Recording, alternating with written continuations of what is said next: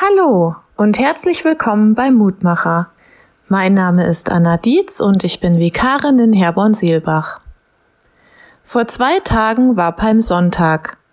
Der Sonntag, an dem wir uns an Jesu Einzug in Jerusalem erinnern. Jesus reitet auf einem Esel in die Stadt. Wie ein König wird er dabei wohl eher nicht ausgesehen haben. Und doch haben ihn die Menschen damals zunächst freudig empfangen. Wie viel Statussymbole und Materielles braucht es wohl, damit wir Menschen glauben können, dass die Herrschaft auf seinen, also auf Jesu Schultern liegt? Ich denke, es braucht kein einziges. Der Losungstext für heute lautet, uns ist ein Kind geboren, ein Sohn ist uns gegeben, und die Herrschaft ist auf seiner Schulter. Jesaja 9, Vers 5. Ich habe bei dem Vers direkt an Weihnachten gedacht.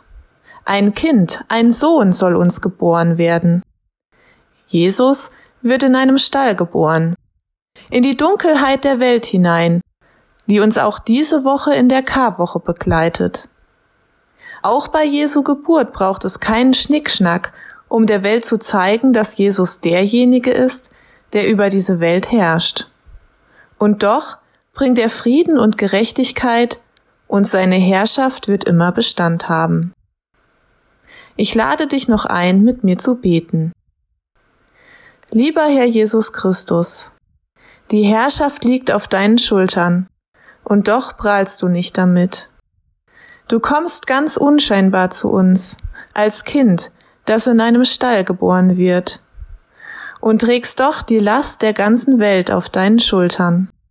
Hilf uns, dass wir dich als dienenden Herrscher erkennen und deinem Vorbild folgen.